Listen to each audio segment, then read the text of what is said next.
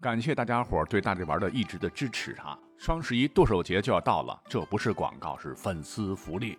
只要您现在起在淘宝搜索界面输入“大力中中中”，点确定就可以抽取红包。大力丸的大力中奖的中，大力中中中五个字儿啊！最高红包是八千八百八，每发一百个红包必中一个五元，拼手气惊喜红包五元起，十台 iPhone 十三箱。两百个一千一百一十一的大红包，中奖率这次还算高，因为我刚才中了一个大红包，呃，说不定下一个就是你。注意使用期间。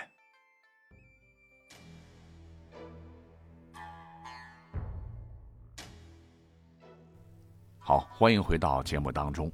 我本人呢是个《史记》迷，可是呢，《史记》当中记载了这么一个事儿，让很多朋友感到非常的费解。故事的主人公，大家伙都熟，乃是春秋末期的范蠡。他曾帮助卧薪尝胆的越王勾践灭吴复国成功，立下汗马功劳，被封为上将军。但他深知“飞鸟尽，良弓藏；狡兔死，走狗烹”的道理，认定越王只可与之共患难，不可与之共乐，便急流勇退，改名吃夷子皮，隐没民间。曾三次下海经商，成为了一方富贾。难能可贵的是，又看淡一切，散尽家财三次。后来定居于宋国陶丘，自号陶朱公。本想着过安稳的后半生，不曾想出了这么一档子事儿。什么事儿呢？原来他二儿子脑袋灵活，去楚国做生意，不曾想因犯事儿杀了人，按律当斩。范蠡智谋超群，俗话说有钱能使鬼推磨，便赶紧让老幺，就是三儿子，然后呢乘着马车，带着千金奔赴楚国去解救老二。可没想到，三儿子刚走，他大儿子奋勇争先，说也要去。其实老大真实的想法是，老三要是去救出老二，立了大功，老爹肯定是更为宠爱他，那分财产的时候，我可就少了。当时范蠡没同意，老大激动地说：“爸，我是长子啊，长兄如父。按理说管理弟弟那也是我干的事儿。如今老二被砍头，您却不让我这老大营救，反让年纪尚轻的老小去营救。看来我这个当大儿的平日不孝啊！”说着就要自杀。范蠡老婆旁边一瞅，这也急了。哭着说：“小儿子未曾经历世事，未必救得出老二。现在大儿子要寻死，白白丢命，这日子可咋办呢？”范蠡无奈，好吧，勉强同意老大的请求，也给了老大千金，特意写了一封书信，让老大交给交情不错的在楚国的故交庄生。临行前。他又反复叮嘱这个大儿子，到了楚国，一定一定要把这些钱全都交给庄生，万不可与庄生起争执。老大满口答应，可他想，我可得用最少的钱把老二捞出来，以证明我能力比老三强。到了楚国，他找到了庄生。原来庄生的房子呀，就住在城边上，荒草萋萋，很简陋。老大很失望，但他可不知道。这个庄生非常正直，很有学问，在楚国很有威望，连楚王都尊为老师。他是很不情愿的将黄金交给庄生，但心里边呢还打嘀咕：这穷酸老头行吗？只给了一部分。庄生看过信，就全都把钱收下了，并告诉他说：“你二弟啊，不久就会安全。至于原因，你啊。”不要多打探，也不要节外生枝，赶紧先回楚国吧。老大说好，但压根儿没记心里，回头又拿着黄金去贿赂楚国当官的，想早点把弟弟营救出来。说庄生不几日之后呢，就趁着被楚王宣召入宫时讨教问题的时机，对楚王说：“臣夜观星象，荧惑守心，大事不好，楚国将有兵戈啊！”楚王吓坏了，问先生：“那如何化解？”庄生一本正经地说：“施行德政才可以啊！”楚王连连称是，就赶紧下令封了国库三钱之府。而被老大贿赂的那个官员就赶紧通知老大说：“大喜事儿啊！楚王不久将大赦天下。”老大就问：“为啥呀？”对方说：“每次楚王大赦天下，一定会封三钱之府。”而昨晚上就派人给封了。老大大喜呀，这次老二绝对有救了。可是转念一想，那个老头啥也没干呢，凭啥给他一堆黄金呢？就气鼓鼓的跑到庄生家要钱。老头一看也非常吃惊啊，你你你怎么还没走啊？哦，要钱来了。好，就让老大在屋里边当面取走了之前给的黄金。老大觉得这事儿太圆满了，肯定比老三办得好。老爸一高兴，那我可就能继承家业了。看着他乐呵呵的甩屁股离开，庄生不光是感到被羞辱，甚至感到被出卖。其实老大当初给他一堆金子的时候来得太突然，庄生碍于老友情面不收，与理不合。收了之后呢，就赶紧劝家人别动，等日后退还给他。不成想啊，你这小子竟然如此对我，是是可忍，孰不可忍也！便马上入宫面见楚王，说：“之前臣说天象预警，劝大王施行德政。”但没想到，臣一出王宫，半道上就听闻百姓都说，曹县有个大富豪叫吃一子皮的儿子杀人被囚禁，家人竟用黄金贿赂您身边的官员，说大赦天下，难道是为了惠及有钱家的孩子，而非楚国子民吗？楚王听罢，气得鼻子都歪了，还有这样无耻的奸商！传令，大赦天下前，先把富商儿子给我砍喽！于是乎，范蠡大儿子望穿秋水，万没想到，等来的却是弟弟冰冷的尸首。没办法，只得灰溜溜的回家复命。家人和邻居都非常的哀痛啊。可是奇怪的是，只有范蠡此时却哈哈笑起来，说：“我早就知道，老大若去，老二必死。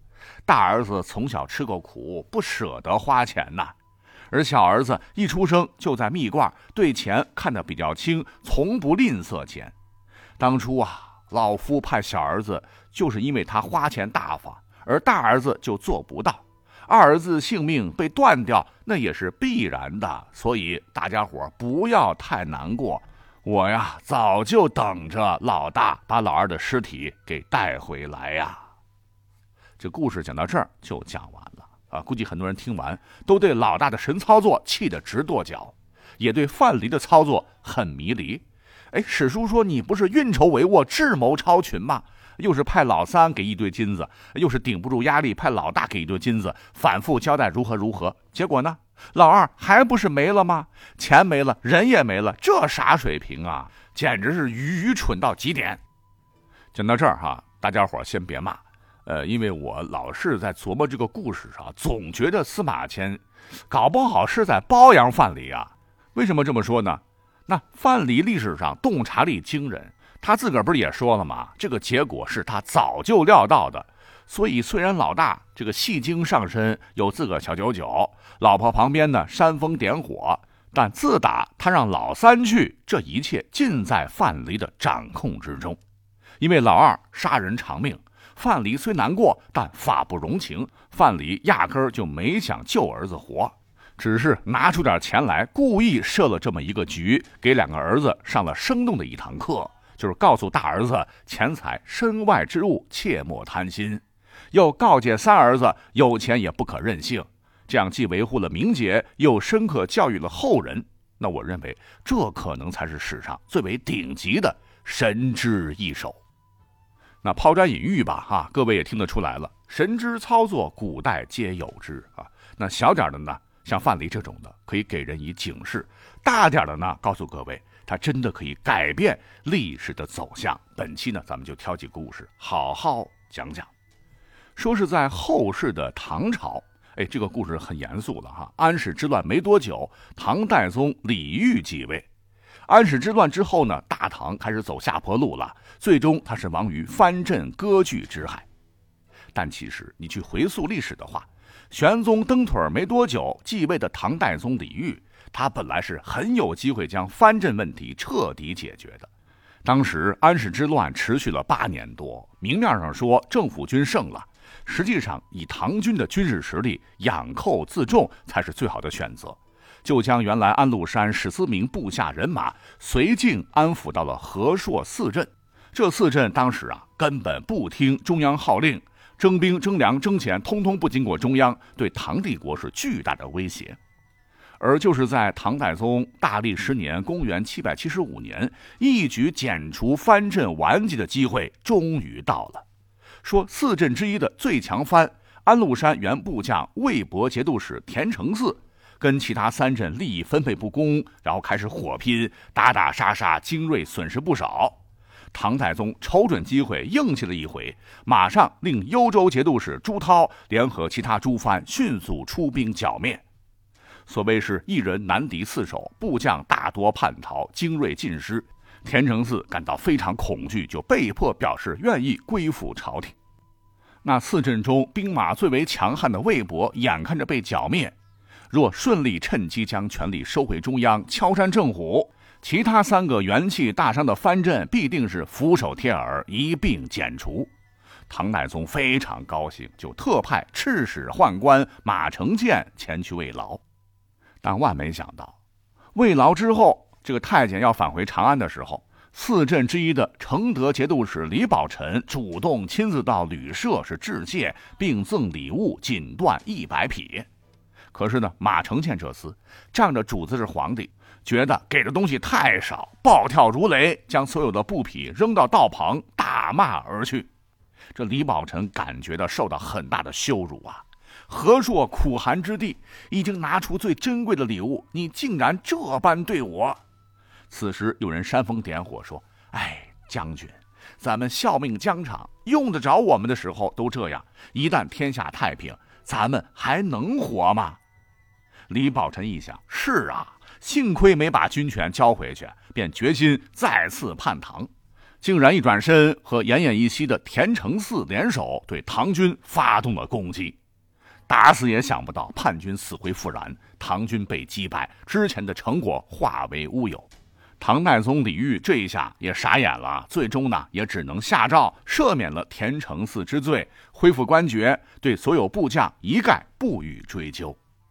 就这样，决定唐帝国命运的机会毁在了此太监这般神操作手中，可惜，可叹。而唐代之后。北宋啊，也发生过一起莫名其妙的神操作，堪称一绝，气得你半死啊！说是在公元一千零三十八年，曾经帮着唐王朝平叛发迹的党项人部落首领，传到了西夏王赵元昊的手里。那赵元昊真有两把刷子，趁着北宋和辽朝打得难解难分。击败河西回鹘，占领河西走廊，攻取河套草原，将夏州、延州、灵州、惠州、沙州、肃州等十多个州一并纳入了囊中，是野心大涨，准备和北宋决裂，称帝建国，还将自个儿的赵姓直接改为了当年唐朝赐予的李。但当时呢，李元昊手下有一员忠于大宋的猛将，唤作山玉为亮。乃是元昊的叔父，军政大臣，统帅党项的数十万左右湘军。那眼瞅着元昊铁了心的要叛宋，山玉为亮就想跟这个李元昊彻底决裂，就带着全家几十口人，连同亲信一干人等，连夜马不停蹄投奔了北宋延州的知州郭劝处。按理说，这对于宋朝来说，绝对是天降甘露的大喜事儿。山豫为亮乃肱骨老臣，西北山川地貌一定是了然于胸。对于李元昊的军事部署、战略意图，肯定是完全知晓。若他能为大宋所用，哪里还会有后来什么大宋的耻辱之战、三川口之战了、好水川之战了、灵峰府之战、定川寨之战？啊，宋军西北精锐数万人被西夏全歼，那西夏国在历史上搞不好就不会存在。可是呢？万万没想到，就是这么一个改变历史、白送给宋朝的大人物，竟然被当时为官清廉著称的郭劝大人，以清官难断党项人家务事为由，将向着宋的山豫为亮全家全部强制性的礼送回了党项。可怜呐，山玉为亮一干人等全被李元昊绑在树上，活活的用箭射成了刺猬。这下，原本忠于大宋的党项人，谁也不敢再投宋了。只得是一条道走到黑，跟随李元昊叛宋。那不久之后，宋廷得知此事，大怒，可是为时晚矣啊！虽然郭大人品德高尚，为官清廉，有口皆碑，但都弥补不了这件事对大宋长久的危害。但好在郭劝好命啊，活在刑不上大夫的宋朝，只是被贬为了兵部员外郎而已。